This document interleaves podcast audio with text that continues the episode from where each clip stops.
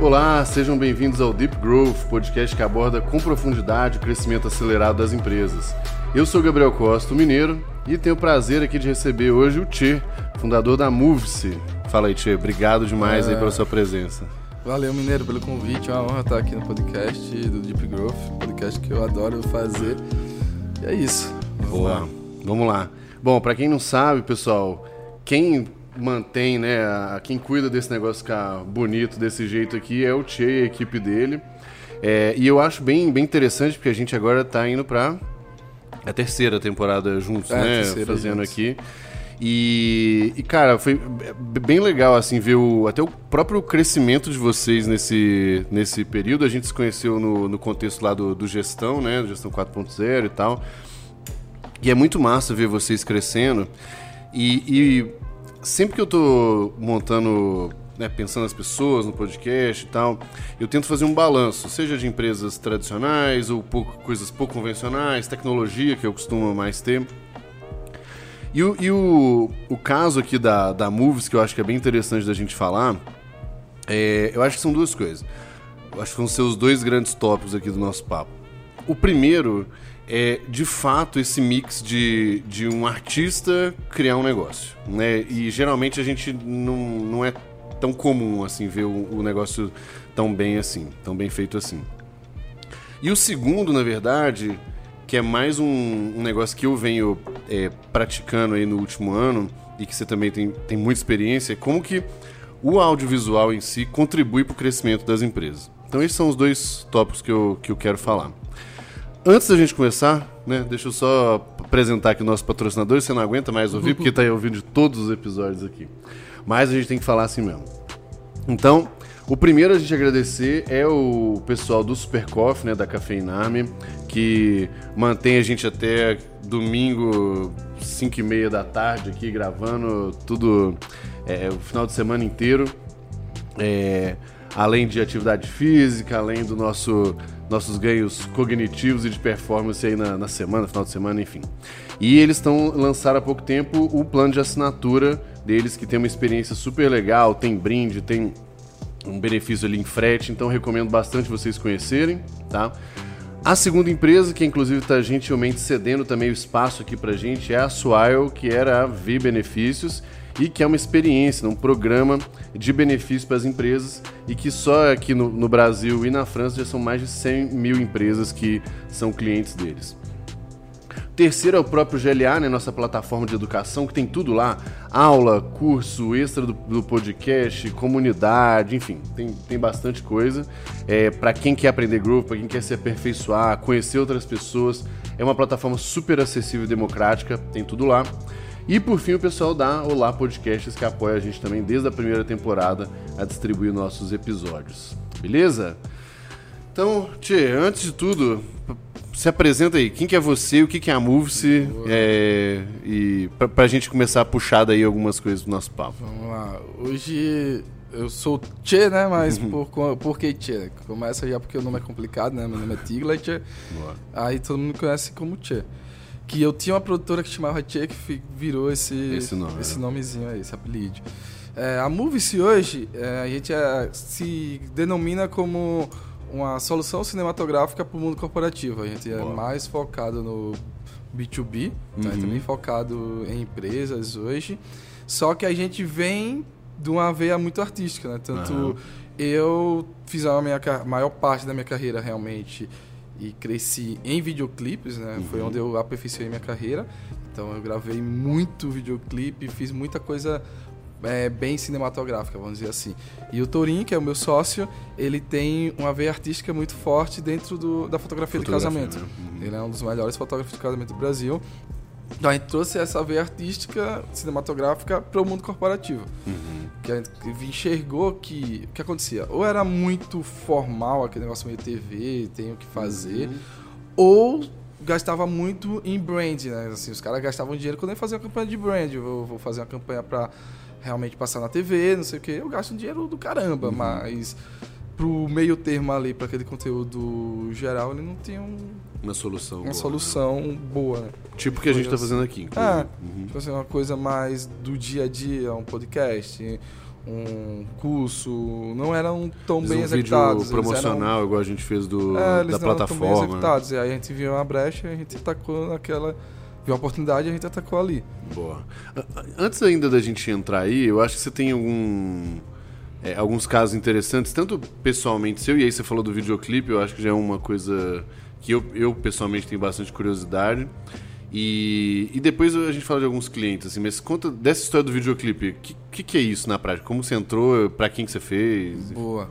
É, eu acho que realmente a minha carreira começou a crescer mesmo, ganhei proporção nacional, quando eu fiz um Gravando Bandas. Eu era cofundador desse projeto, uhum. com o Derek Borba, e a gente rodou o Brasil inteiro. A gente fez a loucura de que era um, um curso de como fazer videoclipe em três dias. Então a pessoa gravava em um dia e tinha dois dias de edição. Então a gente rodou o Brasil todo com esse projeto e também a gente foi saiu na maior revista da, é, que tinha de veiculação de filmmaker.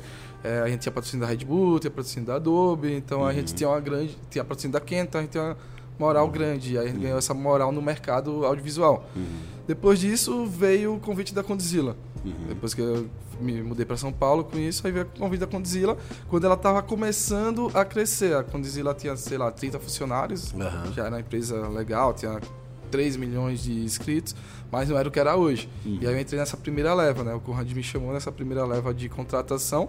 Então eu entrei na Condzilla quando eles estavam indo para o quarto milhão de inscritos e fiquei até 50 milhões de inscritos. Então, uhum todo esse crescimento, a mudança de mindset, começar a produzir conteúdo, fazer o Sintonia. Quando uhum. o Sintonia foi vendido pra Netflix, eu tava dentro da condição. Ah, que legal. Pô, ficou legal pra caramba. É, ficou um muito bom. case gigantesco. Então, nesse caminho aí de Condzilla, eu aumentei muito minha rede de relacionamento uhum. E fiz muito trabalho. Né? Por exemplo, trabalhei com o Kevinho, fiz trabalho de 700 milhões de visualizações, de 800 milhões de visualizações. E aí comecei a trabalhar com vários artistas muito grandes uhum. e fazer muita coisa cinematográfica. Deixa eu fazer uma pergunta completamente curiosidade. O que, que é o mais massa e o mais chato de, desse mundo aí? É uma coisa bem legal, porque todo mundo acha que é muito legal fazer videoclipe. Eu gostei muito, gostava muito é, realmente eu acho que é o melhor caminho para você fazer um portfólio hoje. Tipo, uhum. para todo mundo. Cara, você quer ser um artista do visual, o melhor caminho, querendo ou não, é o videoclipe. Tanto que você vê vários caras de publicidade ferrado querendo fazer videoclipe. Uhum. Porque, querendo ou não, você tem uma liberdade criativa. Tem, tem uma liberdade uhum. criativa muito grande. Isso é, é o mais legal. É essa liberdade criativa. Você pode errar à vontade no videoclipe. Esse... Mas o seu papel no, no clipe era o que exatamente? É, eu passei por algumas situações. A maior parte foi questão de direção de fotografia tá. e o AD. Essa, essas foram as minhas que principais que é? funções. Que que é isso? O AD, ele é o assistente de direção. Ah, ele é tá. é o segundo homem a, embaixo do diretor. Uhum. Tipo assim, coordenação de equipe. Sim. E o, o diretor de fotografia é quem faz tudo visual. Entendi. Então a maioria foi em questão de direção de fotografia ou AD. Entendi. Eram esses... Aí eram basicamente esses dois papéis que eu uhum. fazia em sua maioria, né? Mas tá. eu fiz produção, teve clipe que foi pela minha produtora, teve vários Sim. momentos específicos nessa carreira aí. Mas beleza, liberdade criativa é a parte mais divertida é, e, e a, a, parte mais mala. parte que eu acho que por não ter muita verba, você tratar tipo assim, é, ou a verba do artista, ou a verba da gravadora, e os caras gravam não sei quantos milhões de clipes, gravam, sei lá, hum. 10 clipes no ano, se for artista muito grande, se for artista pequeno, 50, 40, dependendo do é artista. É mesmo? Isso tudo? É, então, eles não distribuem tudo num trabalho só. Então você não tem uma verba muito grande. E é um mercado exigente, por uhum. ter muita gente boa fazendo videoclipe, ele é exigente. E muita visualização, muita audiência. E né? cada vez você quer fazer algo diferente. Então, você começa a ter que gerir uma verba curta e pouco espaço de tempo, porque uhum. cada vez as coisas estão mais rápidas, aí tem que fazer isso tudo em uma diária para caber no orçamento. Uhum. Então as diárias elas acabavam sendo muito longas. Esse foi o motivo de eu querer, por exemplo, sair do videoclipe. É que eu disse, ah, já tô cansado. Tipo assim, já tenho um portfólio muito bom em já, já aprendeu muito Já aprendi que... muito, já passei muito perrengue, mas não tenho mais pique de fazer 16 horas de set, de uhum. fazer 20 horas de set. E, por exemplo, eu tive um recorde meu na Condzilla que eu gravei 14 diárias seguidas, 14 videoclipes diferentes. Deus então, tipo assim, eu não tava mais o pique pra isso. Eu disse, ah, quero ganhar mais dinheiro e trabalhar menos. Sim, então, lógico. Essa foi a lógica aí. E o, nessa época o, o próprio Conde estava envolvido ainda nessa parte de criação? É, eu fiz assim. alguns clipes com o Conde, a gente trabalhou junto em algumas coisas, mas ele já estava muito saindo para gerir mais o negócio do que fazer videoclipe. Então Sim. a gente chegou a fazer junto, acho, um, uns 15 videoclipes só. Saquei. É, só parece que é pouco, mas é que, é que você fez um volume muito grande, é, na real. fez né? um volume muito grande. Tem até um amigo meu que tá entrando no Guinness como o maior editor de videoclipe do mundo. Nossa tipo assim, que é da Condzilla, ele fez 500 videoclipe, eu acho, coisa assim. Que massa. É, é e, e, os artistas em si é de boa de lidar? Ah, depende muito tudo, do né? artista, tem de todo. É igual pessoa, assim. Tanto a gente conhece, por exemplo, tem empresário que todo mundo. Ah, empresário X é legal. Ah, tem gente que é legal, tem gente que não, assim. É pessoa, né? E, e tem um Bom, aí eu vou falar minha que me parece e eu acho que tem um pouco do contexto também, né? O cara também, dependendo do, do, do negócio, ele também tá sob pressão, também uhum. tem que uhum. entregar tal, talvez tem rápido, talvez o nível de. Então isso também às vezes muda na, na, na própria forma de, de, se comportar e tudo mais, né? É, depende, depende do momento que, que ele tá. Se ele tá ganhando muito dinheiro, por exemplo, ele às vezes acontece. Porque é o que acontece muito pros artistas, é que eles ganham muito dinheiro em pouco tempo. Tipo assim, o cara não tinha nada e ele acerta duas músicas, ele ganha muito dinheiro em três meses. Então, assim, a cabeça do cara mexe, não tem como não mexer. Cara, eu vou te falar que, que eu, eu, julgava muito mais as pessoas, assim, de um modo geral. E aí, quando você vai conhecendo as histórias, eu vou te falar que o próprio Thales é um deles, assim. Quando você vê o negócio, você fala assim, cara, como que não mexe com a cabeça? Não, não tem como. E, e aí eu, e eu falo que, eu falo, pô, é eu, assim, eu não julgo, viu, seja as coisas de Neymar, jogador de futebol, uhum. artista, falo, nossa, velho, eu acho que você duas vezes pior e é. então não, não julgo não. Você não sabe quem é que tá só do lado por interesse, porque começa a chegar um monte de gente do seu lado, então você acaba se fechando, você acaba, tem uhum. muita coisa que acontece, não dá pra julgar muita situação. E aí, né, dado esse ritmo maluco aí de da produção mais cinematográfica, videoclipe e tudo mais, da onde que daí vai pro mundo corporativo aí? O que, que tem no, no meio do caminho? Ah, tem no meio do caminho, justamente que eu tava começando já a ficar cansado de uhum. fazer videoclipe. E eu já tinha trabalhado com startup, por exemplo. Eu tive uma oportunidade que eu perdi foi de ser sócio da Gama, por exemplo. Da Gama? Ah. ah. Na época que eu entrei, na, tava entre Condzilla, o Junqueira tinha me chamado pra Gama, uhum. justamente pra estar tá lá desde o início, ter uhum. uma porcentagem pra cuidar do audiovisual, que era uma coisa que ele queria ter Sim. no core no business, então... Sim, que é de educação, é, muito online. educação, uhum. e ele já tava prevendo que ia acabar tendo que ir pra escalar e ter que fazer vídeo, então ele me chamou nesse período, mas aí eu fiquei em Condzilla lá, fui pra Condzilla que tava uhum. num momento muito melhor. Mas, por exemplo, ele é uma mega oportunidade, né? Sim. Mas aí eu já tinha um contato muito legal com a galera de startup. Já tinha trabalhado para a Google, já tinha feito muita coisa com o Tony, ah, tinha feito muita coisa em Startup Weekend, já tinha até já conheci o Thales uhum. de, do início de Stacks. Então já tinha, ah, então já tinha um contato, com, já tinha uma relação. E como eu entrei na Condzilla, querendo ou não, tive uma visibilidade grande uhum. e todo mundo que me acompanhava sabia o que tinha acontecido. Uhum. Então sempre estava conversando com um, com outro, que o Tony tinha, tinha vindo para são Paulo. Aí tinha o Leandro também, que era lá de Maceió, que tinha vindo para São Paulo. Então já tinha uma galerinha que sempre estava me acompanhando, sempre estava conversando.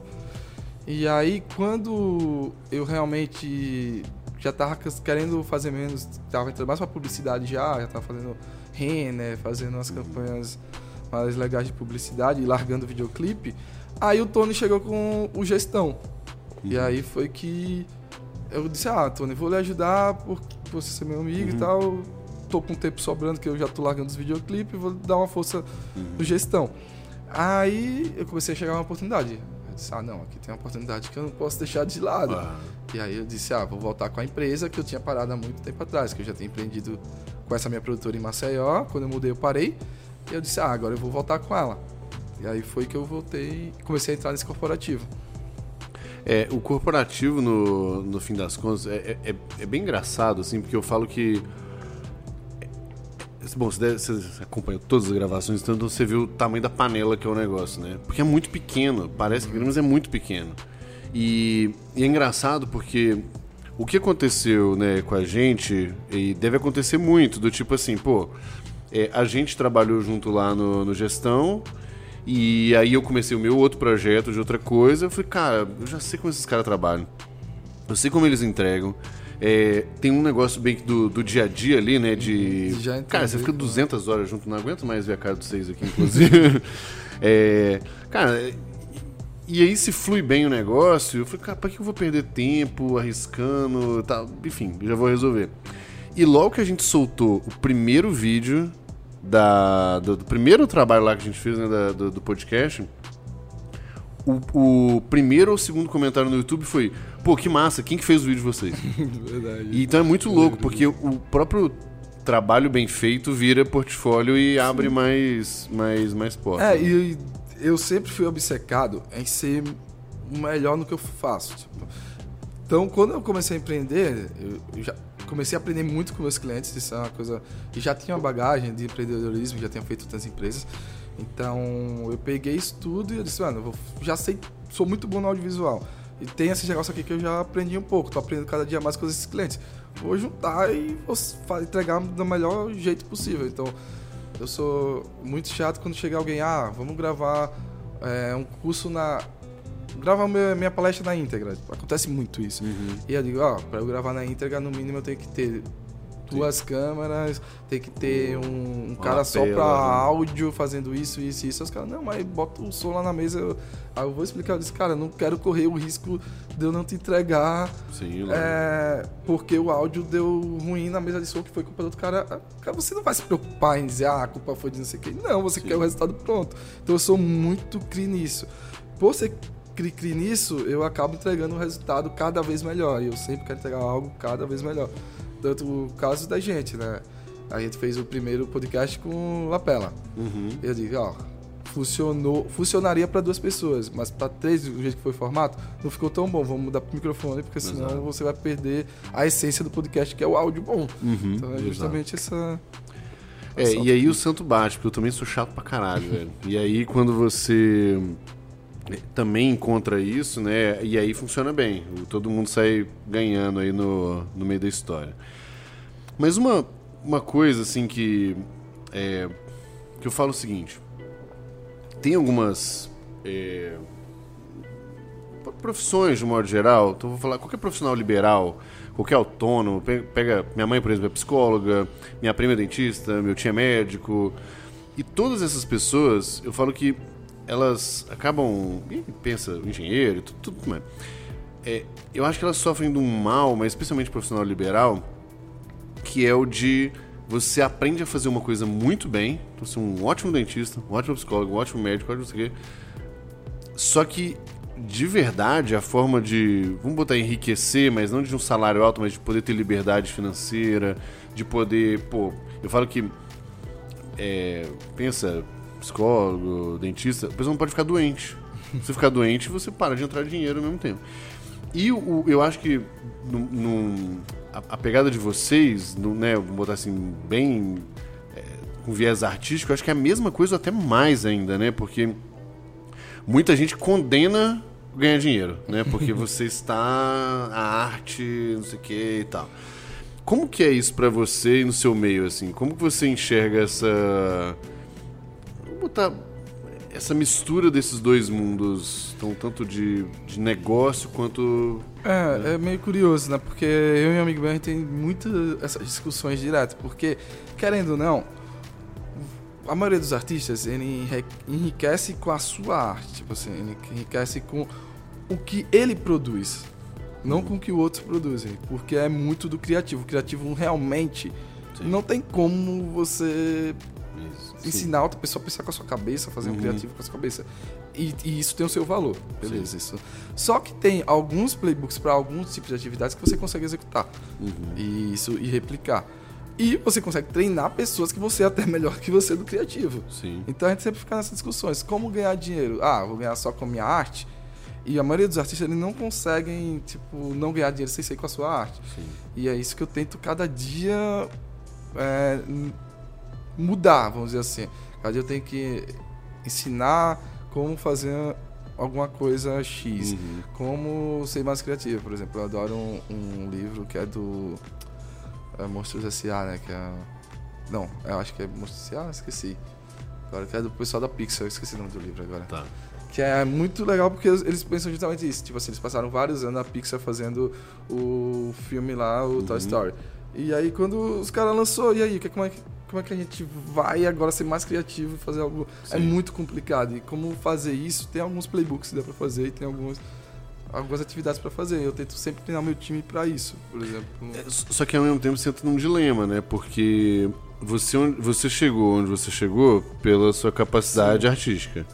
Só que para de repente para dar um próximo passo, é, você tem que parar de fazer coisa ou abrir mão de daquela coisa que você fazia de melhor. Sim, né? isso é um grande dilema. E o, o- é, então, o quanto que isso ainda é, é- o quanto que isso é, é difícil pessoalmente mesmo para Não, você, é um grande sabe? dilema.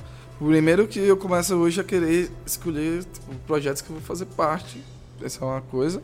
Ou cobrar mais caro pela, pela minha arte. Tipo assim, Sim. eu acabo cobrando pra eu ter que executar uma coisa, acaba sendo mais caro. Só que isso também acaba prejudicando o business se eu for por essa faixa. Porque aí o pessoal vai dizer, ah, se você não vai estar presente, então eu não vou pagar Sim. o valor X, quero pagar menos. Isso é prejudicial também pro, merc- pro meu negócio. Uhum.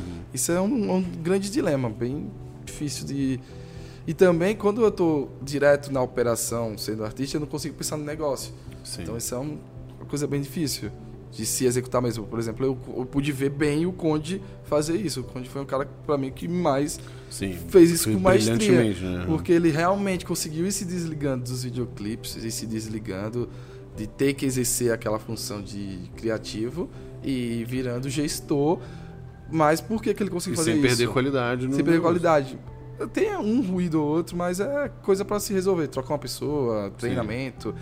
Mas como é que isso, que é como eu acredito, como é que isso fez, né? Treinar pessoas, tipo, e escolher boas pessoas. Por ter uma grande visibilidade, o Conde tem a grande visibilidade por estar com milhões. Então, acabava chegando muita gente. aham. Então dava pra filtrar quem era bom, quem era ruim. Que é uma coisa que acontece muito comigo. Que eu consigo ter boas pessoas, por exemplo, o Léo Caldas é um- Uhum. uma pessoa que o Conde descobriu que depois eu joguei ele pro mercado, Aham. que é um cara que era muito bom, que estava próximo, porque a gente tem tanta visibilidade que ele queria estar junto da gente. Uhum. E isso aí, tem várias pessoas que eu consigo achar assim. Isso é bem legal. É, e, e é um game do de gente boa atrás de gente boa, né? É. E é bem virtuoso mesmo. Só que, realmente, eu imagino que pro Conde deve ter sido.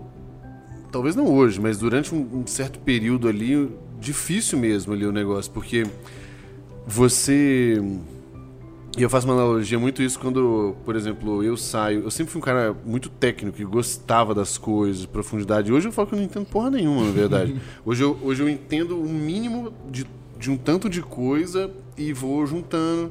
E uma boa capacidade de trazer gente, treinar gente e botar isso pra trabalhar. Essa que é a boa da verdade. É, mas no início é meio ingrato mesmo, porque você vê o cara tá fazendo e fala assim, pô, eu, eu consigo eu poderia fazer, melhor. melhor. Não, isso acontece direto, mas não dá pra se apegar nisso. É, e, e aí eu acho que a, a regra do negócio é meio difícil de fazer isso na prática, mas a regra define assim, cara, o que, que é o mínimo aceitável? E sendo que o meu mínimo aceitável é uma barra alta, Alta. Que não é a mesma coisa que eu. E aí sim chega um ponto que você não tá mais tanto no game e você começa tanto a trazer gente muito boa quanto treinar, e aí sim o nego começa a fazer coisa melhor que você. Sim.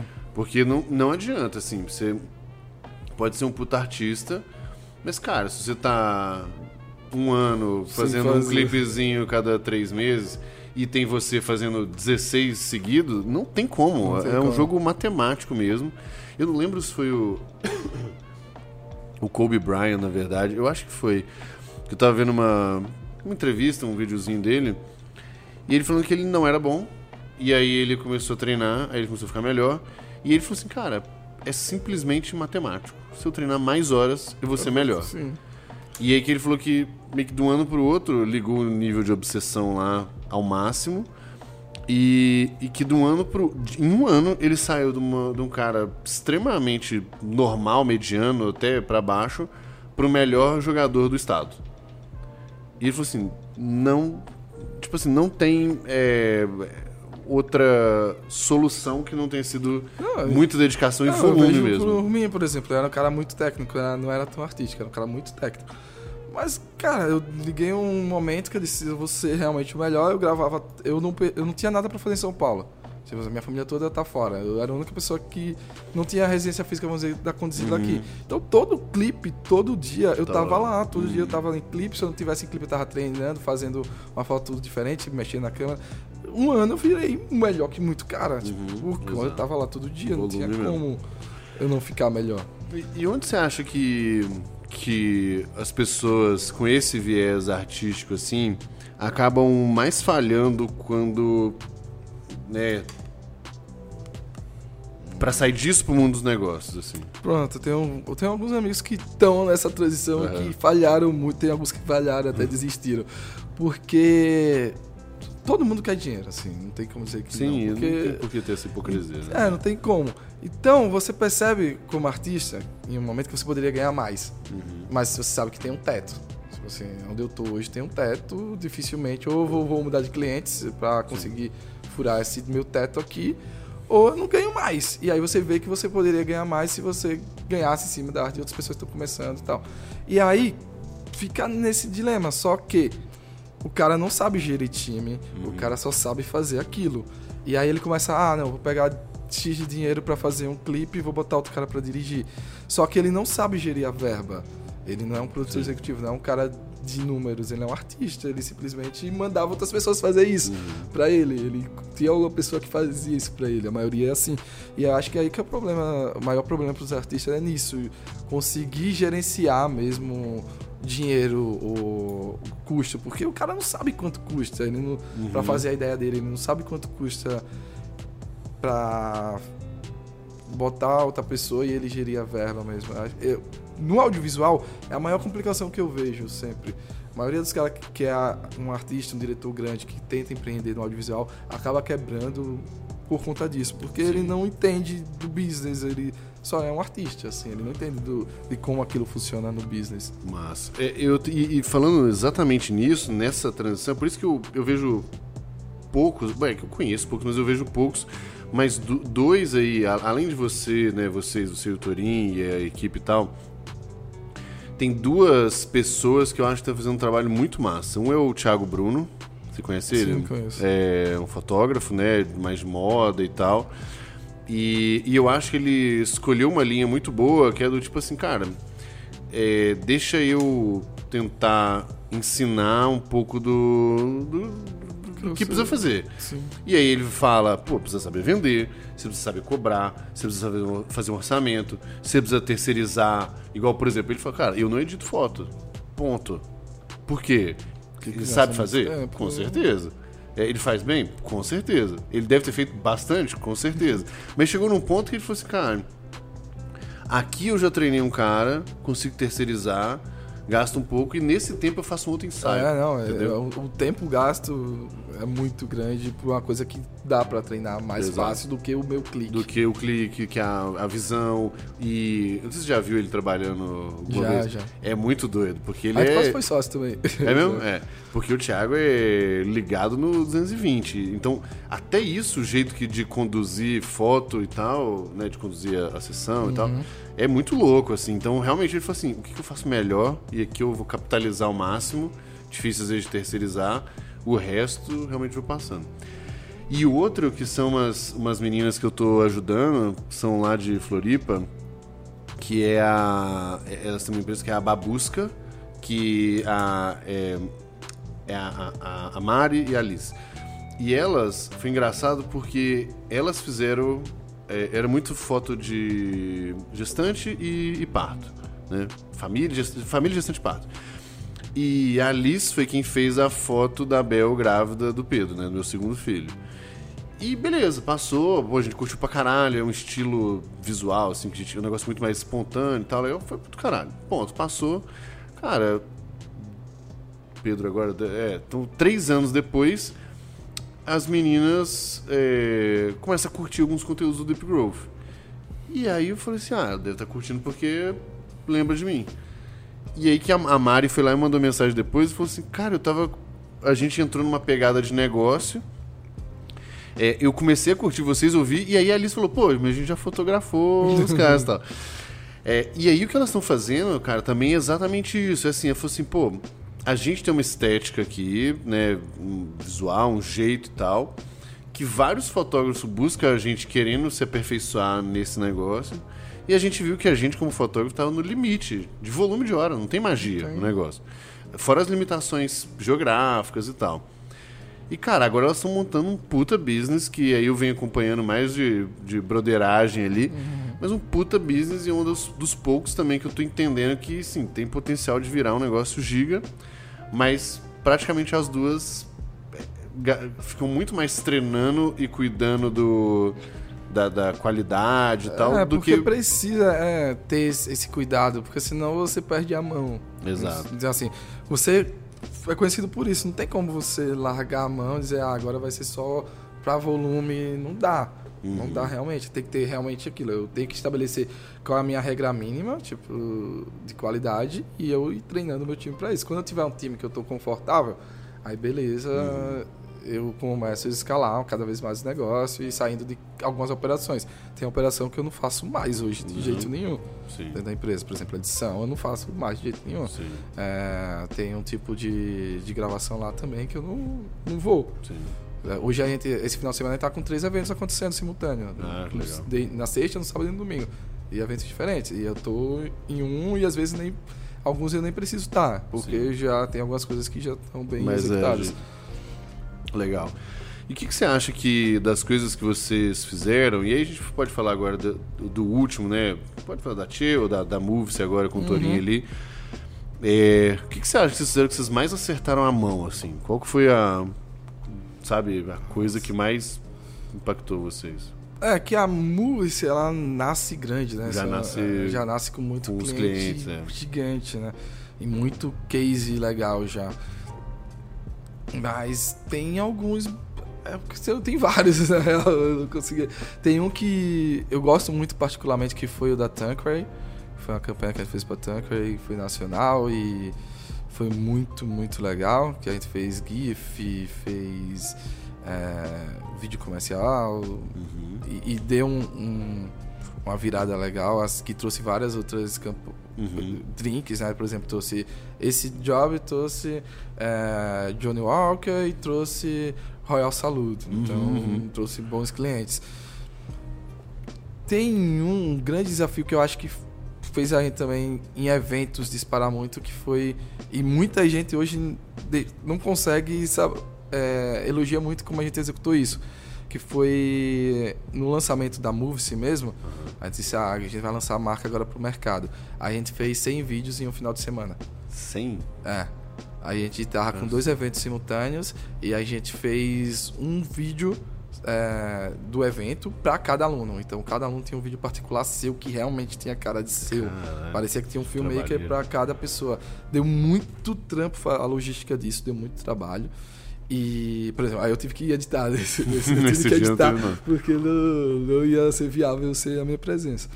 Mas a gente entregou 100 vídeos. No último dia do evento, quando o evento tava acabando, tava passando o vídeo do evento lá na telão, as pessoas estavam recebendo o seu vídeo. Isso deu um impacto gigantesco no lançamento da marca. Tanto que eu acho que a gente ganhou papo de mil seguidores e uma semana. É, porque todo mundo marcando, todo postando. Todo mundo marcando, postando. Foi ali a gente acertou grande. Sim. É, e, e, aí eu acho que tem uma pergunta interessante aqui, é, que eu acho que tem muito a ver com isso, assim. Quando a gente olha vários dos clientes de vocês, então você falou vários de bebida agora, o Thiago Negro, né, da, com a Finclass, uhum. né, o GLA, né, indiscutivelmente aí o maior de todos aí. é o que eu gosto muito, por sinal. É, é legal. Eu cara. gosto porque a gente pegou do zero, assim. Exatamente, de criar muito. o conceito do negócio também. É, tem outros, né? Tem o, tem o Thiaguinho que você vai trazer aqui no Deep Grove também. Vou tentar nessa tentativa Ó, tá aí. aí o, tua missão aí pro, pro Thiago. Tem o Nelson Williams. Verdade. Tem ó, gestão, gestão 4.0, o Thiago Negro com a Finclass, tem o Nelson Williams, tem Royal Salu, Tanqueray, Johnny uhum. Walker, Happy. Tem, Sim, é, tem, tem, muito, uma pancada. É, né? A Singu, que a gente atendeu, né? Uhum. Também. Tem muito cliente.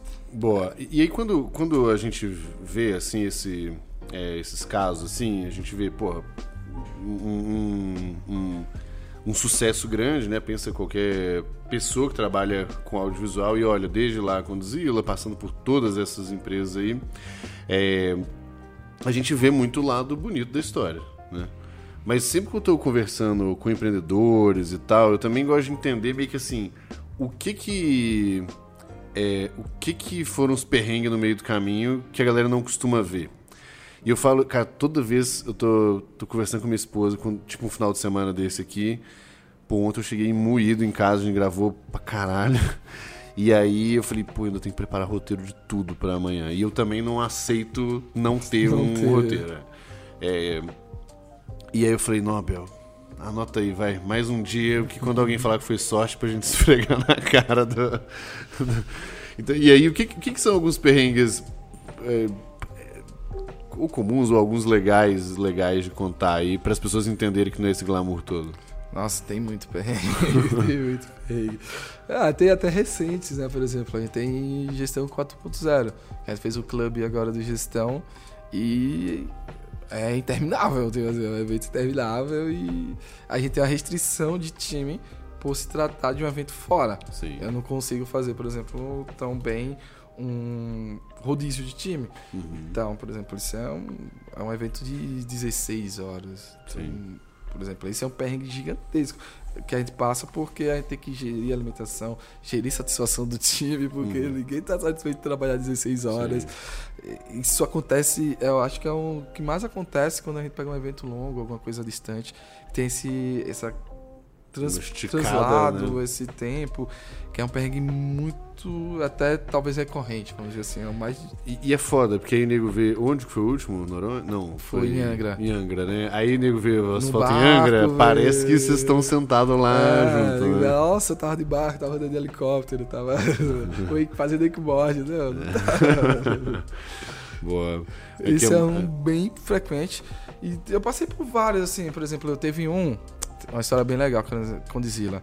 É, dos dois clipes maior, de maior produção do Kevin, que eu participei, um foi com, um até foi com Conrad dirigindo. O primeiro, que foi no parque aquático, tinha uma produção gigantesca. No dia anterior, a gente estava gravando um outro projeto grande de um outro cliente. Então, e acabou, foi quatro da manhã, Aí a gente tinha que terminar ainda algumas coisas do outro dia, foi pro escritório lá, terminar as coisas. E fomos virados gravar um clipe de grande repercussão, uhum. dia inteiro no sol. E no outro dia continuava a diária do projeto anterior que a gente tava fazendo. Esse é um. E do. Teve Matheus Cauã e Kevinho também, que foi a mesma coisa. Cheguei, tomei um banho, já andava com as coisas. Direto acontecia isso na Condizila, já andava com, a, com as coisas na, na bolsa, já tinha as roupas no vestiário lá, porque saía de um e ia para outro. E acontecia muito isso. E isso foram coisas que eu não deixei de fazer, ou se não se precisasse. Nossa, teve um que foi bem louco. Teve um clipe que nem foi pro ar o clipe, o artista o depois pior de tudo, da, né? O artista não gostou da música e não lançou. É, tava, a gente tava montando todo o setup no dia anterior e a diretora de arte que fez o filme, ela não conseguiu achar algumas coisas que ela queria para a direção uhum. de arte. Isso no dia anterior. É, beleza, a gente remontou como seria a ideia. Só que nisso, o. O. Contra a regra dela, desistiu do trabalho. Foi embora. Tipo assim, ele disse: Ah, não vou não mais fazer o trabalho. Não apareceu, ela disse que não tinha como fazer, foi embora também e deixou lá. e aí, o que, que, a gente faz? Ficou eu e o outro produtor executando tudo na madrugada, a gente montando tudo. Carrega coisas. Mont... É. Não, montando a arte, que era uma coisa que não, aí não faz. Uhum. Que, por exemplo, quem, vamos dizer, aqui tem uma artezinha que já tava pronta, mas quem monta isso não sou eu. Tipo, eu tenho uma ideia e outra pessoa que executa. Sim, lógico. Que eu não sou um, tão bom em dessas coisas artísticas manuais. Então a gente teve que ficar lá montando, aí tinha que colar fita por fita, subir palmeira, descer. Nossa, esse dia foi muito, muito cansativo. É, é, é eu acho que. E aí eu acho que parte da. dessa jornada empreendedora e tudo mais, acho que tem um pouco a ver com esse preço que você acaba pagando. Depois que você começa a ter uma estrutura maior, talvez comece a ter time para fazer. É, mas tem. Eu, até no GLA, assim, cara, tem umas coisas que eu falo assim, por que porra eu tô fazendo isso até hoje? Tipo assim, não, não vejo. É, só que aí eu falo, cara, é que ainda precisa. Falta. Ainda, ainda precisa. Daria pra passar isso aqui, mas ainda precisa. Mas. É, começar a ter esse. esse esse cuidado. É, uma, uma das coisas que eu, que eu e a Thay, a gente decidiu muito cedo do GLA era assim: quando a gente pensou em gravar podcast, a primeira temporada foi só áudio e remoto. Aí a gente foi fazer outros e falou, cara, não, a gente bota um iPhonezinho aqui, grava isso aqui. Eu falei, não. Hum. Não, porque, não só porque vai ficar uma bosta, mas como eu vou ter que preocupar com uma coisa que eu não que quero estar tá preocupado. Que eu não eu não vou conseguir ter o. botar assim, o, o, máximo da minha conversa e tal. É, se eu tiver que estar tá preocupado se tá pegando direito, se não sei o que, é a luz, fica não. Eu quero tá, tipo, muito imerso nesse negócio aqui. Mas é isso, tem Não, esse... E é aquilo, se você paga barato por isso, assim, muito barato por isso, você vai ter o risco de talvez perder um arquivo, de Exato. não ser bem executar. Realmente, você não se preocupar, não paguei alguém, mas eu paguei um valor, ok, fui, fui economizar nisso. E aí perdeu um investimento. Exato. Você investiu ainda e talvez não fique bem executado. É, e o que mais me preocupa, sinceramente, especialmente nesse contexto agora do podcast, é do tempo do meu convidado. Todas as pessoas que eu trago, as horas são muito caras. É, você não vai ter aquela pessoa de novo ali pra ter problema de é, Eu até eventualmente um outro eu até posso conseguir, mas não quero gerar essa dor de cabeça pro cara. E nunca vai ficar igual também, porque vai ficar aquele papo meio decorado. Tentando replicar é, o que foi exato. falado. E... Pois é, é, mas eu acho que esse eu acho que é um pouco da, mais da mensagem, assim, de que as coisas elas, elas têm um pouco do, do preço a se, a se pagar, né? E agora, vamos, vamos para um assunto que eu acho que é, é, menos agora de você como empreendedor. E, e, eu pensei nesse tópico pelo que você. do nosso outro podcast que eu gravei com você lá. Porque. Que, que é muito assim, né? Muito do papo que a gente teve foi sobre o uso de conteúdo, do ponto de vista do marketing, de negócio e tal. E eu quero muito explorar aqui com você o que que é, como que o, o, audiovisual, de um modo geral, né, tem ajudado ou pode ajudar as empresas a crescerem também, a passar uma mensagem melhor Sim. e tal. Que, que, que vídeo, vamos botar assim, vídeo mesmo, de, de um modo geral, hoje é muito importante, acho que é indiscutível quando a gente é, vê YouTube, quando a gente vê TikTok, a gente vê Instagram, todos eles são baseados em, em vídeo. Em e vídeo. cada vez se transforma mais para dar mais espaço para vídeo. Exato. Mas assim, eu acho que. E aí daqui a pouco eu boto a minha opinião e você vê se você concorda, mas. O que que. Como que você enxerga o papel mesmo é, disso no, no, no, crescimento das empresas, sabe? É, por exemplo, isso é uma discussão que a gente está cada vez aprofundando mais na MUFS e a gente está começando a mudar um pouco o business para isso, né? Porque hoje é indiscutível, justamente, que eu uhum. preciso produzir. Só que eu hoje, como empresário, eu penso um pouco mais como empresário e eu não penso mais às vezes tanto como artista, porque uhum. o artista às vezes fica focado, ah, não, isso é o mais bonito, isso aqui é... Uhum. E que não necessariamente o mais bonito é o que performa. Uhum. Seja, não estou dizendo mal executado. Tudo eu acho que tem é, tem que ser bem executado para mínimo de um padrão. Que né? ele para o que ele tá ali, o que, é que ele quer atingir. Por uhum. exemplo, o meu objetivo é esse para atingir isso, eu tenho N possibilidades. Quais são essas possibilidades para atingir esse resultado? Eu acho que o pessoal do audiovisual não está tão esperto ainda para isso. É uma coisa que a gente, por exemplo, lá na empresa está estudando e conversando com muita gente para acertar essa mão de dizer eu preciso ter conteúdos bons em termos de qualidade, mas com relevância para performar né? para o objetivo do meu cliente. Então a gente está estudando muito isso. E que não é só também pegar uma câmera boa e filmar, não é isso, porque a plataforma às vezes ela não enxerga simplesmente a qualidade melhor, ela vai te entregar mais. Não, às vezes tem a ver com a copy, às vezes tem que ver, eu tenho que saber que não sou eu que vou ter que falar. Uhum. O empresário muitas vezes, ah, não, eu não vou pagar alguém para falar por mim, vou falar. Beleza, talvez pro seu business tenha que ser você falando. Mas talvez não, você tem que colocar um Sim. ator para fazer aquilo ali. Uhum. Aí o cara fica, ah, não, vou comprar o equipamento e vou colocar. Cara, mas será que só comprar o equipamento e colocar vai dar o resultado? Não, às vezes você precisa muito mais ter um copy do que um equipamento X. Às vezes você precisa muito Sim. mais ter um espaço, por exemplo, para podcast, talvez, uhum. vai lhe dar muito mais resultado do que você ficar pensando em fazer campanha de não sei quantos milhões para TV. Então, tem... Sim. É, eu acho que tem uma tem um, um ângulo, a minha, minha visão desse negócio. É, e aí, falando mais assim, por que, que a gente fez esse, esse movimento, né? É, quando eu, eu, gosto muito de criar conteúdo e aí a gente tem que ir realmente na essência da coisa, que é para que, que serve aquele negócio que a gente tá fazendo, né? E que foi o que você comentou, assim, cara, antes de tudo eu preciso entender o propósito, porque dependendo do que eu quero, tem outra, tem uma forma melhor de fazer, um formato melhor de fazer.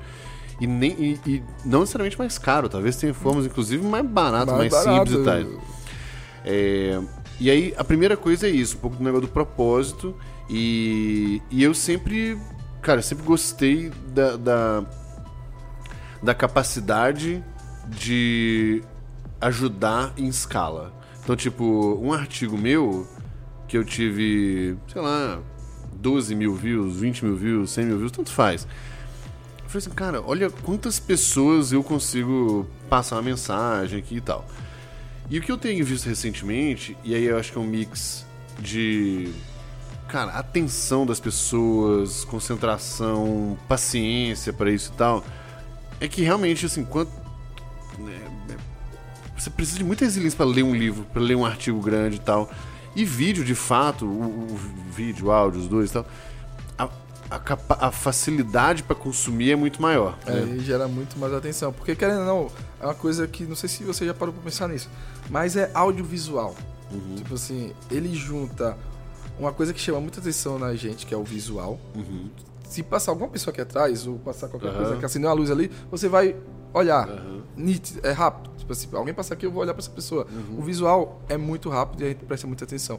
E o áudio também, gente presta muita atenção, é, emociona pra caramba. Então, o poder do audiovisual é justamente ele junta duas é, seis, é, elementos, né? tipo assim, coisas que a gente usa uhum. dos dos tá, sentidos. Né? Dos sentidos, você tem dois sentidos e são os que geram muita atenção. Porque, beleza, o olfato vai tem atenção, mas se o cheiro for uhum. ruim ou for bom, uhum. no geral ele vai passar. O paladar só colocar alguma coisa na minha boca. Uhum. O tato é até onde eu pego, mas o audiovisual não, ele pode passar ali, Sim. pode vir de lá e eu vou ter atenção.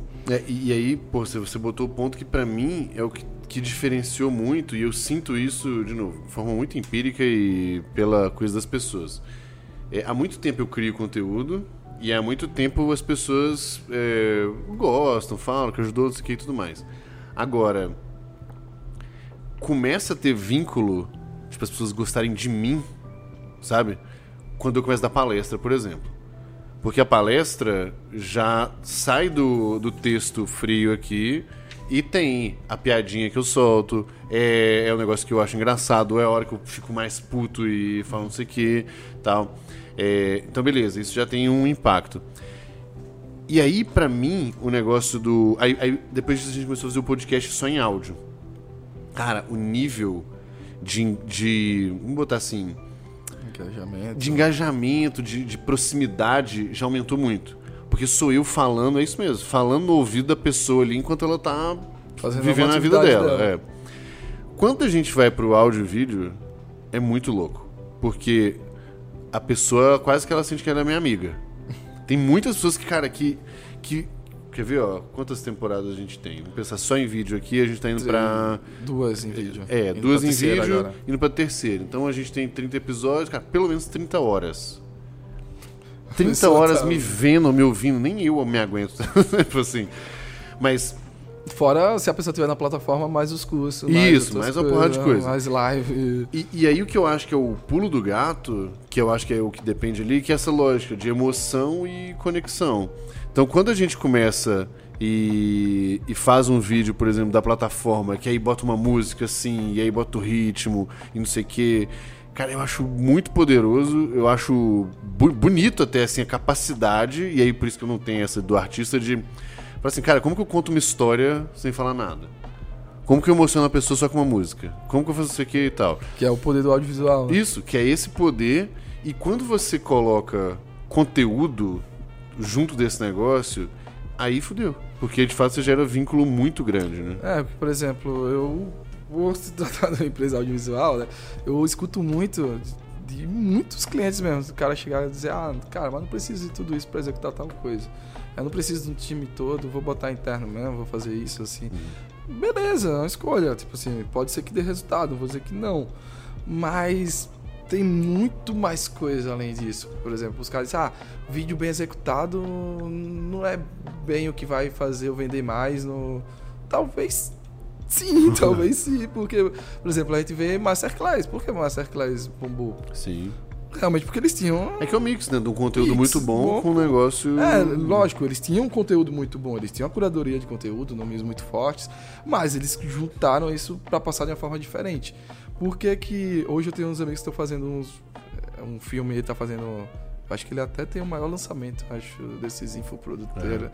O cara fez 25 milhões no primeiro lançamento dele. Uhum. Mas por que, que ele faz isso? Ele começou também a fazer cinema, fazer as trilhas muito boa, a imagem muito boa. É o do Finch? O do Finch. Que é muito bom, né? Muito bom. Puta merda. Parabéns. E, e aí o cara disse, pô, não, isso aí não ajuda a vender. Cara, claro, uhum. nitidamente ajuda. Ele gasta bem menos em ads porque o copy, a emoção, a coisa é muito melhor. É. Ele já pulou aqui da estaca. Mas lógico, se eu fizer um negócio cinematográfico e meu conteúdo for ruim, não tem, não tem magia. Não tem, é o que eu falo direto, os amigos chegam pra mim no audiovisual, né, galera do audiovisual. Cara, não adianta eu entregar uma head, uma câmera boa pra um cara X, se ele não for bom naquilo. O cara uhum. vai só tá fazendo a coisa ruim que ele fazia no celular dele no, numa câmera boa. Cara, né? Só isso. É, se numa câmera cara, não mudou nada. Uhum. Mas o que que. Pegando aí dos seus clientes, o que que você entende que eles têm feito.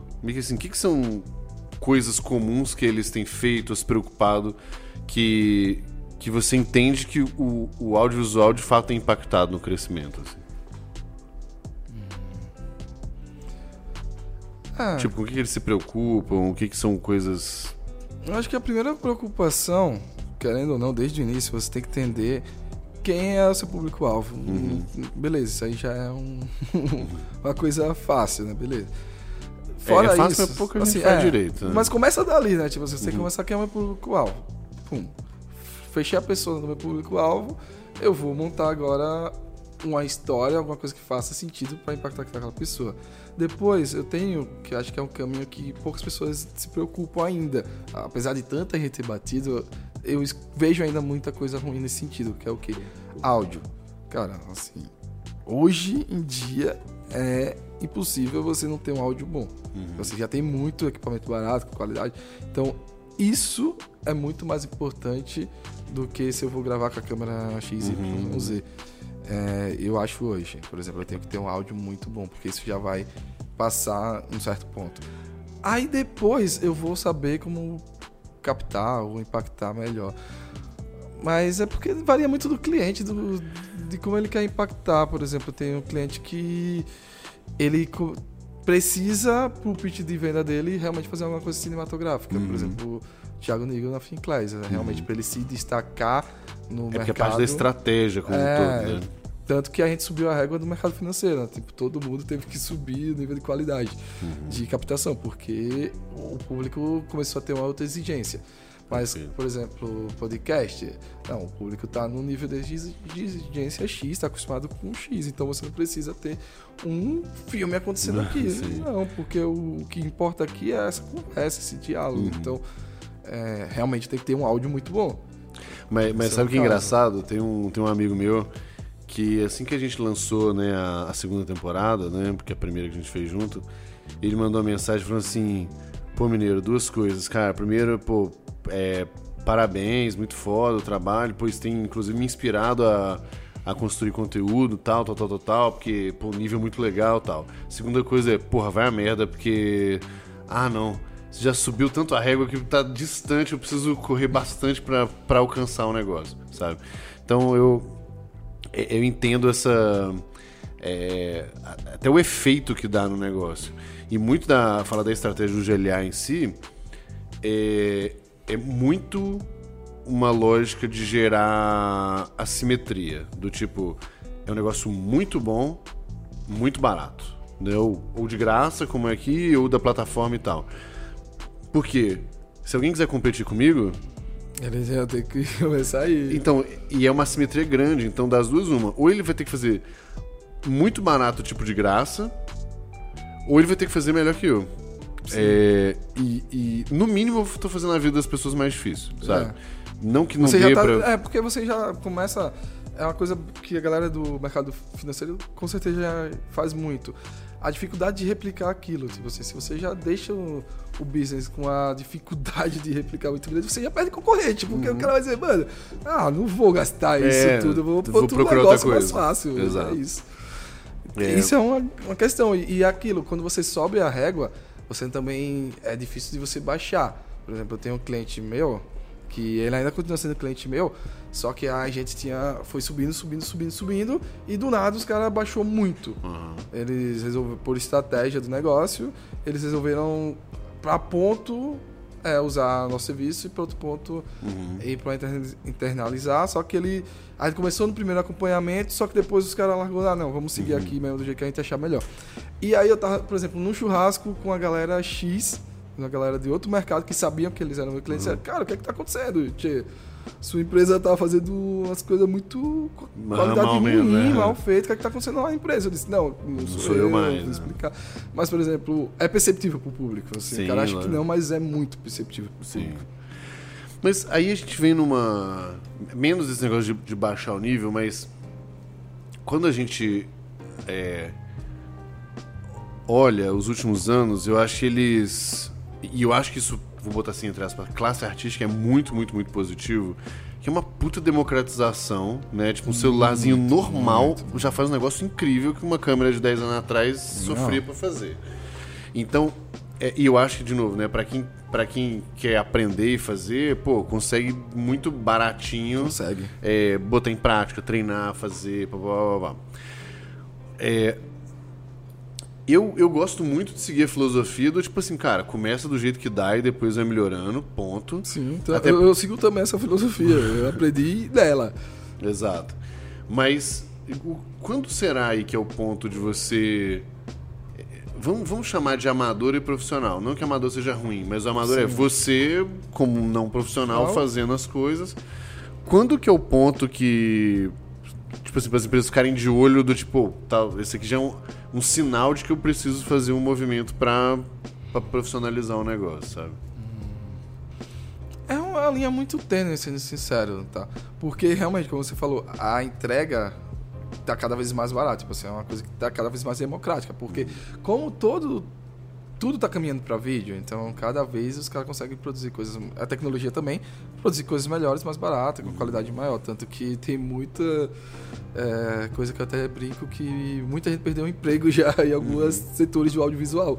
Porque tem coisas que não precisam mais ter, sei lá, antes eu precisava ter até pra esse podcast mesmo. Antes eu precisava ter, sei lá, 8, 10 pessoas no mínimo trabalhando. Hoje eu consigo ter 4, 3. Tem podcast que nem faz com uma pessoa só. E existe a possibilidade e consegue entregar qualidade. Eu acho que, mas voltando à pergunta, né? A linha de saber, cara, agora eu preciso, é quando eu cheguei no limite do meu equipamento, vamos dizer assim. É, que eu até falo para uns amigos meus que estão começando, a galera que tá começando. Tem como você extrair muito do equipamento que você tem. Tem. Barato, tem do celular. Hoje eu consigo extrair um vídeo com qualidade. Mas sim, chega um teto que ele vai te entregar. Quando você começar a não. As suas ideias não caberem mais no seu equipamento, Sim. no que você tem de estrutura, aí é a hora É a de hora você profissionalizar e subir o degrau. Que chega essa hora. É, é, quando você se entrega mesmo a querer extrair o máximo, ter um nível de qualidade, você vai ver que vai chegar uma hora que não vai. Sim, Bateu tempo, né? o teto ali. Isso é uma dica boa, assim, porque aí, porque aí no fim do dia você nem desencoraja ninguém a fazer e criar conteúdo, que ainda assim no fim do dia é o, é o mais importante, um bom é conteúdo. o mais importante. E, e a partir do momento que você entende que você poderia até estar maior ou melhor é, e não tá, porque é o negócio. Porque não... eu tô me limitando a fazer com o que eu tenho. Com o que tenho. Porque aí, quando você chega nesse ponto, é muito perceptível até. É uma linha tênue, mas é muito perceptível. Você sabe, você começa a sentir que não tá performando, que você uhum. poderia entregar mais, mas você quer se restringir porque você não quer dar um gasto a mais. Você dizia, puxa, mas eu tô fazendo, sei lá, vamos dar um exemplo. O cara tá fazendo é, a live no, na câmera webcam dele, com a luz uhum. dele, não sei o que. Beleza. Só que eu não consigo impactar mais pessoas, ou não consigo ter um convidado, não consigo ter uma aula maior com, uhum. com eu explicando não sei o que, porque eu não tenho duas câmeras, porque eu não tenho outro ângulo, porque. Mas eu não quero gastar esse dinheiro porque a minha imagem tá boa aqui. Mas, cara, pare e pense, se você fizer isso, talvez, dependendo da sua estratégia, uhum. você vai impactar 400 pessoas ao invés de 200. Uhum. E, ou você pode cobrar mais por isso. E aí você vai realmente crescer o seu custo, mas você vai crescer sua receita. Então, Boa. vai nisso aí. Boa. E, e, e aí, tinha duas perguntas aqui antes da nossa, da nossa final ali, né? É, um, o que, que você entende que. Não, puxa uma outra antes. Um lado que eu acho que é muito importante é essa história do, da estratégia, no fim das contas, né? Sim, sem dúvida. O que que, que, que tem que ficar de olho, assim? Como que eu, o que, que eu preciso considerar ou ponderar do tipo para desenhar uma boa estratégia e de conteúdo boa. e como o audiovisual se conecta nisso? Boa, eu tenho uma tese que eu falo muito para os meus clientes quando a galera chega, né? Porque Lógico, a sua régua sempre vai ser a pessoa que você tem referência. Aquela pessoa que você tem referência faz não sei quantos mil conteúdo. Mas eu acho que até é uma coisa que você possa. Não sei se é a sua filosofia, mas. É, quando você está fazendo um conteúdo, quando você está enxergando um canal de venda, por exemplo, você tem que começar a fazer um bem executado. Uhum. Beleza, talvez você possa. Se você tiver braço para conseguir fazer três frentes de conteúdo, Beleza, Parabéns, se você tem esse verba, você tem é, pessoal para fazer isso, faz. Mas se não, faz um perfeito, aprende a fazer aquele 100% uhum. e depois parte para outro. Porque aí o cara começa, ah, não, vou fazer podcast, vou fazer YouTube, vou fazer é, TV, vou fazer Instagram. E, cara, e aí, tá fazendo todos bem feitos? Uhum. Ou realmente tá fazendo? Porque às vezes uhum. começa a fazer depois não faz mais. Então, e aí? Eu acho que a estratégia, ao meu ver, no audiovisual você tem que agarrar uma primeiro, saber aprender a executar ela para depois você ir abrindo as outras Boa. frentes. Se você faz tudo ao mesmo tempo, a chance de não ficar bem feito nenhum é muito grande. É, e eu acho que para complementar isso aí, eu, eu, compartilho bem dessa, dessa lógica. Eu acho que tem dois pontos aí. Um deles é no meio disso ter a clareza de, cara, que mensagem eu quero passar para quem, que é aquilo que você já falou, inclusive, antes. E o outro, eu diria que é qual que é o jeito que te deixa menos desconfortável. Porque gera um desconfortinho. Né? Sim. Né? É, e a dica para quem, inclusive, fica desconfortável é só tem uma: quer fazer. Vai fazendo e vai ficando cada vez é. menos é, desconfortável. O Arthur passava por isso direto. Ele ficava, nossa, cara, não sei falar pra câmera. Aí a gente fez, por exemplo, a primeira live do gestão, ele tava Travadaço. bem travado. Depois, quarta, quinta live, ele já tava é. tranquilo. E hoje ele chegava pra gravar e ah, tô bem já nisso, tô fazendo bem pra é. caramba. Cara, eu tenho a mesma sensação, assim, de. de... E, talvez as pessoas até percebam menos de fora, mas a sua confiança e o jeito de tocar as coisas, nossa, muda muito, sabe? É, uma coisa também é a energia gasta para aquilo, porque isso. você começa, nossa, tem que lembrar daquilo, fazer Exato. isso. Aí depois não, acaba sendo natural, igual dirigir carro, né? Tipo, você, Chega um ponto que nem presta um atenção em muitas coisas. Tá, faz automático as coisas. Boa, é isso aí. É... E a outra. Ah, tá. Então tava falando. Ah, é. E do ficar menos desconfortável exatamente porque a chance de você desistir do projeto se o negócio te, te, te dói demais, te, te, incomoda demais, é muito grande. Então, Sim, é eu, eu evitaria esse negócio. Então, eu acho que essa dica aí que a gente. eu acho que ajuda. E pra, pra gente terminar, é, antes aí do, do. da nossa, da nossa indicação aí de, de conteúdo final, o que, que você acha aí que são erros comuns que as empresas que estão querendo ir para esse caminho cometem que já vale a pena o pessoal ficar de olho para evitar? É, eu vou falar de tamanhos diferentes, né? Tá. Eu acho que talvez uma empresa no médio porte, vamos dizer, erra muito é. Que, por exemplo, ah, até de grande porte, eu vou usar um exemplo aí que foi o pessoal do time do, do primo. Uhum. É, é achar que, pô, eu tenho dinheiro, vou comprar tudo e já era. Uhum. Vou comprar, qual a melhor indicação de coisa, qual Uhum. que é a melhor do mercado, vou comprar e, e, pronto. Cara, isso é uma grandíssima falha. Você vai perder muito dinheiro. Sim. Muito. Porque as coisas são muito caras, né? Nem nem é por isso, é porque talvez não, não era aquele setup que você precisava. Por exemplo, no time primo, eu bati muito. Eles disseram, não, a gente vai comprar, vai comprar, vai comprar. Eu disse, não faz isso, não faz isso, não faz isso. Depois de um tempo, a gente conseguiu convencer os caras a não comprar. Porque era um projeto inicial, tava experimentando. Você vai comprar. No início do orçamento tava dando 2 milhões de dólares. Depois foi para 2 milhões de reais. Mas você gastar 2 milhões de reais para comprar um equipamento que você nem sabe se realmente é o que você Sim. precisa, não vale a pena. Depois Sim. de um tempo, foi montando, montando, montando, montando e achou a melhor estrutura. Hoje que achou a melhor estrutura e a gente já, é, já sabe como é que vai ser, já tem a- o, o negócio já tá vendendo, já tá funcionando, agora compra. Tanto que agora eles vão comprar boa parte das coisas que foi dentro daquela estrutura que a gente achou. Então, essa é uma grande falha que eu vejo muita gente executando. Que é aí ou ele pega somente uma indicação de alguém, ou procura o que é melhor no mercado, ou pega uma consultoria que não é realmente Não uma boa entende o consultoria daquilo e gasta esse dinheiro. Então, para a empresa grande, isso é o maior. E eu acho que a maior falha para a galera pequena é justamente aquilo que a gente já conversou de não, não fazer porque eu acho que não tá profissional, não fazer Aham. porque não começa fazendo e vai melhorando. Isso é eu comecei fazendo e fui melhorando, por exemplo, eu não comecei gravando com a Red, não comecei gravando com a melhor câmera, não comecei gravando com as melhores luzes, eu comecei com o que eu tinha na mão, extraindo o melhor que eu tinha daquilo e depois eu fui dando, subindo, eu disse: "Ah, não, preciso disso. Hoje o meu mínimo para fazer tal coisa é isso". Mas Boa. Ah, eu acho que são bo- boas dicas e elas são quase que o contrário, né?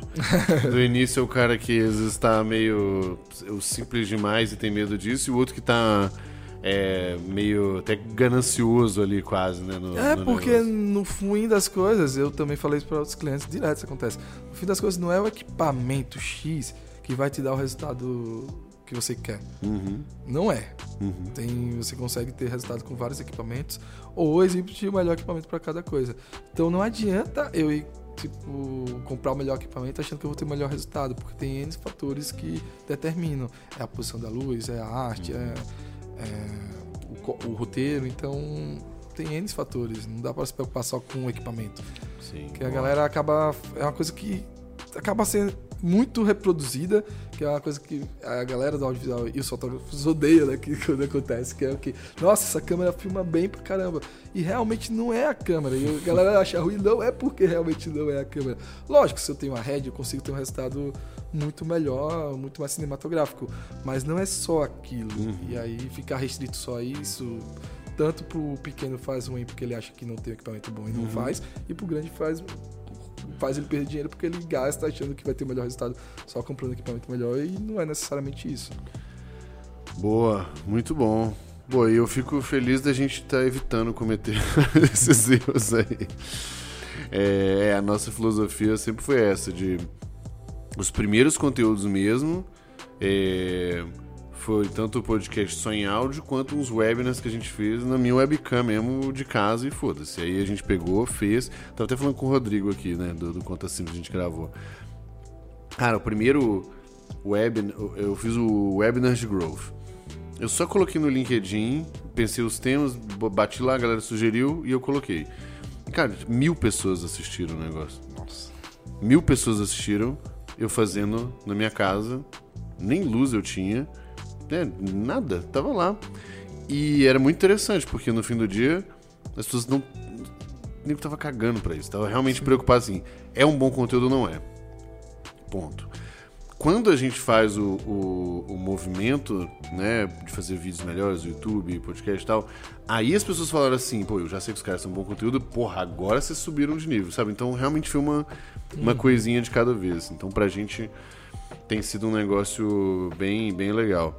E o move que a gente quer fazer agora é de, de ter o nosso escritório, estúdio. É porque não é só estúdio, né? Na verdade, um, um espaço É, um para várias coisas. Não, mas, por exemplo, agora vocês estão num caminho que já sabe. Isso, é, gente já, fez sei, três. é, já sei qual é o setup que funciona pra mim. Faz sentido eu internalizar isso, faz sentido eu comprar aquilo. Exato. agora né? sim. É, é, e ainda assim a gente ainda fica, tipo, vamos botar o pé na água de várias formas diferentes, assim. Mas é isso mesmo, depois que a gente viu que, pô, o formato funcionou, a galera curtiu tal, a gente entendeu que isso aqui é o mínimo que a gente ia fazer, aí a gente, enfim, tá, tá pensando ainda como, mas definitivamente o, o nosso espaço a gente já quer exatamente pra, enfim, tem uma questão logística aí que você sabe muito bem do, do- do negócio.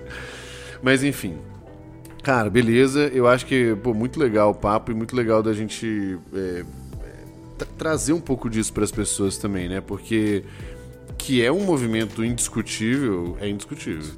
E aí, eu acho que a gente pelo menos ajudar as pessoas, tanto de um lado ajudar quem tem o viés artístico ali a, a empreender, a evoluir nesse sentido, quanto para quem quer é, na prática vender mais, vender a sua ideia, criar É, uma, boa- autoridade, deixar uma né? outra dica também disso, que eu ia deixar lá pro livro, mas eu já vou falar agora também. Boa. Cara, tem que aprender a contar história, não tem como também. Tem Isso. que aprender a contar história. Hum, tem várias, tem N formas de contar história, não tem uma Uhum. só. Mas tem que saber ter um storytelling muito bem feito, É. tanto pra qualquer coisa, tem, tanto pra pitch de venda, tanto pra, pra um vídeo, tudo precisa contar história. Eu falo direto lá pro, pro meu time, e é uma coisa que eu falo mesmo direto lá na edição. Eu, Cara, por que você botou essa imagem aqui? O que é que ela significa? Porque você começou com isso. Cara, ah, não sei, comecei porque é o que eu achei bonito. Cara, não pode ser isso. Sim, Tem lógico. que ter um propósito, assim. Tudo que você tá fazendo num audiovisual, num, numa coisa, tem que ter um propósito. Por que, que eu começo, por exemplo, aí eu disse, ah, vou pegar um vídeo que eu fiz que começava com um cara chegando de mala, a imagem da cidade. Eu, cara, por que, que eu fiz isso? Porque tô, tem gente do Brasil todo que vai ver isso, então, nitidamente, ele percebe que ele pode sair da cidade dele pra vir até aqui. Então, então tem que ter um propósito. Não adianta ser imagens soltas, senão não conta história nenhuma. É, e sabe o que é engraçado? Impacta também. o, é, é, e eu, eu gosto muito dessa história, né, de- dessa filosofia aí. E os próprios. E esse é o motivo que eu faço o roteiro da conversa. Tem tanta coisa que eu não pergunto, tem tanta coisa que nasce na hora e tal. Mas eu gosto de ter uma lógica, é, até pra alinhar um pouco a expectativa com o espectador também, né? Tipo, o, o que, que você vai encontrar aqui? E, e várias pessoas falam assim, porra, acho, acho muito fluida a conversa. Não é coincidência. Entendeu? Não é uma Senão ia ser coincidência. bagunçada. Não é uma coincidência. Ela, ela é feita de um jeito e que, lógico, na, na vida real ela, ela se adapta e tal, mas quando a linha mestre tá desenhada lá do negócio, pô, por que que eu vou começar te agradecendo falando disso, disso, disso e, e depois eu vou falar que você cuida disso? Pô, porque daqui vai ser gancho. Por que eu pedi pra você contar da história? Pô, porque daí ia nascer várias, várias coisas depois. Enfim, então, é, é, é, vamos aproveitar inclusive essa deixa sua do storytelling aí. E o que, que são três conteúdos que você indica pra galera melhorar nesse sentido? Boa. Um é a Bíblia do roteiro, que é o History. Do, Ma, do Maqui, né? É, do aqui. Cara, assim, é Bíblia, não tem como não ler esse livro. O, o- não sei se você lembra, mas o Rigonati indicou Foi, lá na segunda temporada, né? E é engraçado, porque olha como duas pessoas de contexto completamente diferente, mundo completamente diferente, e ele indicou isso pros empreendedores, no é, fim das porque, contas. a, a- cara, assim, a Bíblia de contar uma história. assim, Uhum. a, a fórmula e o jeito que ele descreve é, funciona e funciona até hoje. E funciona há muito tempo. Funciona há muito tempo, funciona até hoje e, e é muito bom. É a Bíblia mesmo, então Uhum. não tem como. É, pra contar a história, não. Não, pode ser sobre aqui. tudo, na verdade. É, que tem outras indicações também. Tem um que eu tenho acompanhado bastante, bastante mesmo, porque pô, pelo meu momento de empresa, que é o blog da Netflix. Uhum. É, acho que. Até anotei, deixa eu ver se eu acho aqui. Que é o jobs.netflix.com. É muito bom o blog deles, porque eles falam sobre a cultura Eles têm vários artigos, eles têm um podcast interno lá, que é a galera da empresa falando de como é o processo lá. É muito bom, vale a pena pra caramba. E outro que aí é mais para quem realmente quiser ir pro audiovisual, quiser entender mais e quiser conteúdo bom, porque tem vários conteúdos superficiais uhum. e quem quiser aprender tem o YouTube da ABC, que é a Associação Brasileira de Cinematografia. Ah, é, não é conhecido, tá? não é muito conhecido, não é muito hypado, mas é conteúdo muito bom, bom é conteúdo realmente qualidade. bom, de qualidade, que realmente faz sentido eu saio de lá hoje, toda vez que eu assisto alguma coisa lá, eu saio impactado, saio com um insight novo, com coisas que eu aprendi. Eu sou meio. Eu fujo muito dessas modinhas de conteúdo, do, do porque. Hype. Pra mim, acho que não, não sei, porque eu sempre eu não tenho um motivo. É que senão foi tudo igual também, né? É, eu acho que passo muito disso, que se todo mundo tá vendo aquilo, ele já não. Talvez. Virou conhecimento público, sei lá, todo mundo já vai conversar sobre aquilo, então eu procuro ir pra uma coisa é, nova. Boa. Cara, é isso. Então, muito obrigado. Acho que a gente já tem aqui três e, e de, de é, assuntos bem, bem diferentes aí. Então, teremos nossos minutinhos extras aí é, lá na plataforma. Então, convido o pessoal para a gente continuar o nosso papo. Cara, valeu demais aí valeu, pelo papo. Valeu pelo convite. Até a próxima. Valeu.